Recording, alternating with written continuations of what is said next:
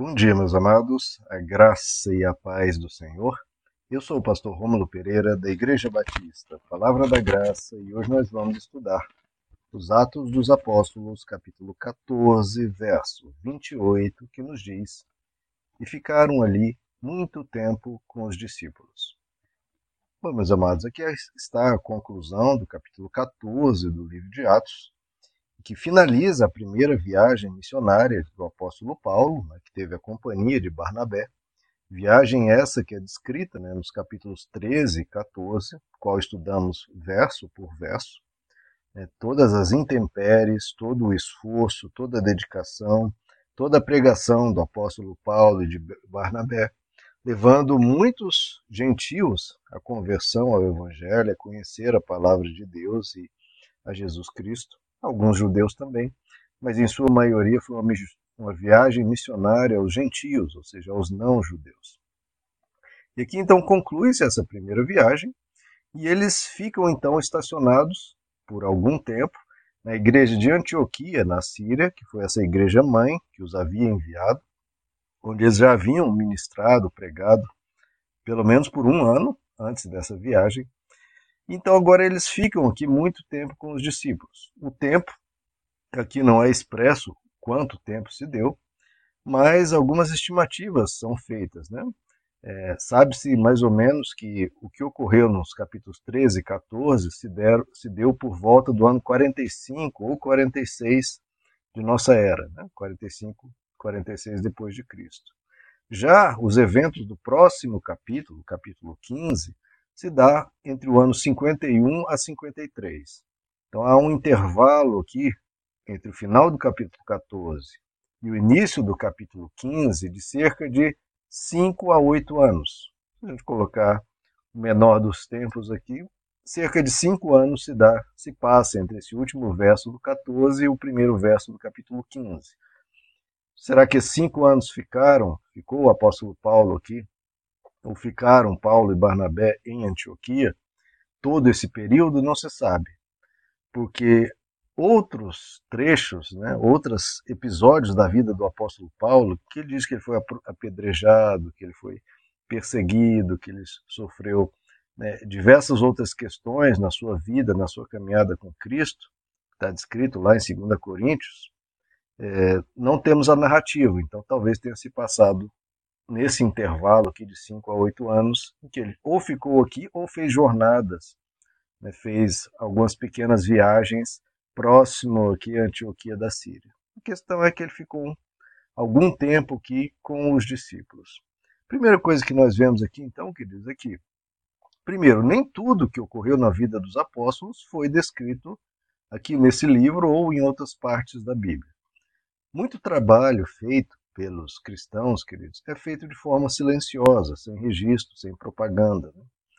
E isso nada diminui o seu valor ou a sua importância, porque o que o apóstolo Paulo fez, por exemplo, entre 5 e 8 anos aqui, entre o capítulo 14 e capítulo 15, nós não temos o registro, mas, obviamente, impactou vidas, impactou famílias, impactou igrejas, impactou a sociedade, impactou o mundo.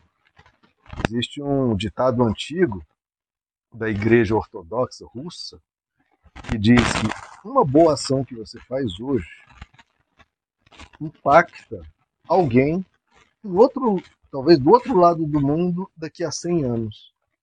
Porque essa sua ação reverbera nas vidas ao seu redor, que reverbera em outras vidas, em outras vidas e outras vidas, até que chega 100 anos depois, do outro lado do mundo, em alguém uma influência, uma palavra que você disse, enfim, um sentimento, uma percepção, chega em uma pessoa 100 anos depois. Essa sua boa ação impacta outras vidas, talvez 100 anos depois, talvez do outro lado do mundo. Então, cada boa ação, por menor que seja, importa. Cada boa ação, por mais que ninguém esteja reparando, ninguém esteja vendo, ninguém percebeu, Deus percebeu, Deus anotou e isso gera uma cadeia de movimentos que pode impactar o mundo lá na frente. Essa sua boa ação pode ter deixado uma sementinha no coração de uma pessoa que depois passou essa semente para frente, passou uma semente para frente, converteu uma pessoa lá na frente que falou uma palavra, que viajou para um lugar, que chegou para um outro, outra pessoa, uma outra cultura, que fundou uma igreja que converteu alguém.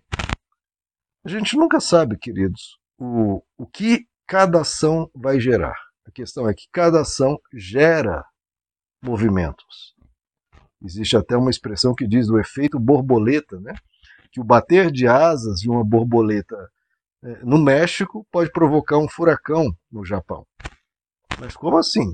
Sim, porque bater de asas de uma borboleta gera uma série de eventos que lá na frente pode ser um dos fatores que era indispensável para que ocorresse esse furacão. Isso já foi percebido, não de um bater de borboletas, mas esse tipo de evento já foi percebido e já foi até mensurado. Eu não me lembro aqui, eu já citei em uma pregação que estava previsto uma, uma, uma seca numa dada região, mas viram que lá no Alasca, 3 mil quilômetros de distância, teve um, um, uma mudança na maré, e com isso, aquela seca que haveria, pelo contrário, acabou gerando uma tormenta. Então, eu não lembro exatamente os detalhes, mas foi algo desse tipo. Algo percebido 4 mil quilômetros de distância mudou completamente a previsão de tempo de um outro lugar que, por fim, se concluiu que geraria uma tormenta e essa tormenta ocorreu. Então, isso é chamado de efeito borboleta. Justamente por essa imagem da borboleta batendo asas gera um furacão do outro lado do mundo. Ou seja, pequenas ações geram um efeito em cadeia que depois provoca algo até grandioso em outro local, ou pequeno que seja, mas significativo. Nós nunca temos a, a, a gente não tem como mensurar o que cada ação nossa vai gerar séculos adiante, nas vidas adiante.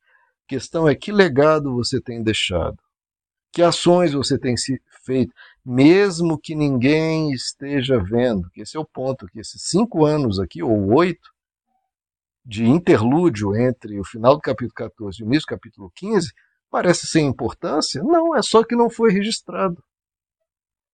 Mas com certeza impactou pessoas e talvez boa parte do que nós temos hoje tenha sido consequência também desse período.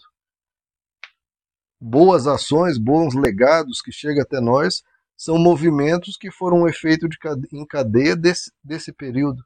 Não se preocupe com fama, não se preocupe com poder, não se preocupe com registros. Faça o bem sempre. Porque o principal registro está sendo feito, que é lá no livro da vida. A Bíblia diz, lá no livro de Apocalipse, que cada ação nossa está sendo registrada em livros. E naquele dia, livros serão abertos e a vida das pessoas serão descortinadas e tudo será apresentado diante de Deus. Claro que Deus já o sabe, mas está ali tudo registrado. Tudo está foi testemunhado, como diz a, a, o escritor aos Hebreus, nós estamos diante de uma nuvem de testemunhas. Toda ação nossa, querido, acho que os cristãos perderam muito disso, né? Pessoas fazem a coisa em oculto, achando que algo está oculto. Não existe nada oculto, queridos. Tudo está é, desnudado e patente diante daquele que haveremos de prestar contas. Repito, tudo está desnudado e patente diante daquele diante do qual teremos que prestar contas. Cada ação nossa, queridos, cada ação nossa reverbera pelas pessoas ao nosso redor e pelos séculos adiante. E também, nesse ditado russo antigo da Igreja Ortodoxa Russa que mencionei, se cada ação boa nossa reverbera até 100 anos depois, do outro lado do mundo, cada ação ruim nossa também reverbera. Com ação ruim nossa, pode provocar a queda de uma pessoa lá na frente pode gerar um mal a uma pessoa um século depois. Isso é para nós entendermos a importância de cada ação, de cada palavra, de cada gesto. Então, nós, hoje as pessoas ofendem qualquer um, né, por qualquer coisa, xingamentos, humilhação. Impressionante como os cristãos xingam fácil hoje. Isso é impensável há 30 anos atrás, para vocês verem o nível da pregação do evangelho hoje em dia. Há 30 anos atrás não existia um cristão evangélico, pelo menos católico, eu não sei, porque católico muitas vezes sempre teve um grande número aqui no Brasil de não praticantes, mas os praticantes provavelmente é, é a mesma questão. Não, não existia o xingar. Não existia. Simplesmente não, você não viu um evangelho xingando. Isso é impensável. Hoje em dia se xinga com a maior naturalidade, quase passa despercebido. Isso é, é, é horrível, grotesco. Você vê o nível do evangelho. Porque Jesus disse que nós haveremos de prestar conta de cada palavra torpe que dissermos.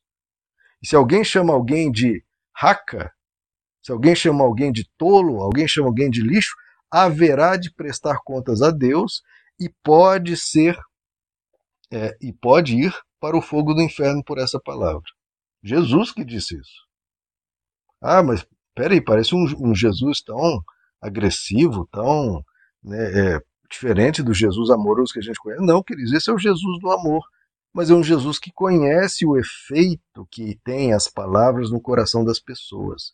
Não é, é porque Jesus ama quem está sendo xingado. As pessoas acham que Jesus ama só quem está xingando, não Jesus ama quem está sendo xingado. E quem está sendo xingado, ofendido e humilhado é vítima e é, está sob sofrimento, está sob opressão, sobre violência sobre agressão. E Deus ama essa pessoa. Então, é por isso que há o juízo. As pessoas pensam, mas se Deus ama, por que há o juízo? Por que há né, é, é, essas coisas? É porque Deus ama a pessoa que está sendo vítima. Deus ama quem sofre. Ama também o ofensor e quer que ele seja transformado, mas ama quem sofre. Então, cuidado com as suas palavras, cuidado com as suas ações, porque aquilo que não está sendo percebido pelas pessoas ou se pensa que não está sendo percebido, pelo menos não tem, digamos, nenhuma divulgação, nenhuma fama envolvida, mas isso impacta gerações, impacta pessoas e está sendo tudo registrado nos livros. Esses cinco anos ou oito anos, entre o capítulo 14, final do capítulo 14 e início do 15, não tem registro aqui nas Escrituras, mas tem registro nos céus. O que o apóstolo Paulo fez, o que Barnabé fez, o que essa igreja fez e o que você fez, e o que você faz, o que nós fazemos.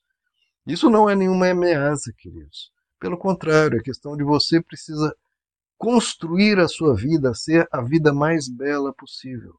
Porque tudo tem valor. O que eu estou dizendo é que tudo tem valor. E quando tudo tem valor, é claro que tem esse certo peso, porque as ações más também têm valor. Mas para a nossa vida ter significado, a nossa vida ter sentido, para a nossa vida ter valor, o que nós falamos, fazemos, pensamos tem que ter valor, senão nossa, como é que a nossa vida vai ter valor se nada do que a gente faz tem valor? Tudo que você fala, faz, tudo tem valor, meu irmão. Tudo tem valor. Tudo, tudo. Todas as ações, sempre. Tudo tem valor. E se tudo tem valor, faça coisas boas. Porque elas têm valor, mesmo que, de novo, você acha que ninguém está percebendo, principal pessoa do universo está percebendo, que é Deus. Jesus vê suas ações, Jesus vê o seu comportamento, as suas atitudes, as suas palavras. Então, de novo, cada palavra conta, cada gesto conta, queridos. Cada gesto conta. Então, faça o bem. E, como está nesse verso aqui, reúna com pessoas para fazer o bem juntos, para fazer o bem às pessoas. Você vai fazer o bem a quem? Se você não se reúne com ninguém, se você não tem contato com pessoas. Tenha contato com seus familiares, tanto a família nuclear, quanto a família estendida, quanto a família de Cristo. Faça o bem a todo mundo, faça o bem sempre, fale o bem sempre, fale o bem, porque todo gesto conta. Tudo está guardado. Tudo conta, queridos. Tudo importa, tudo tem valor. Porque todos são gestos que nós precisamos está sendo registrado, tem valor, importa e reverbera. Então faça o bem sempre. Isso é essencial, queridos, para a sua vida, para a sua eternidade e para o mundo e para todos. Meus amados, que Deus les abençoe. A graça e a paz do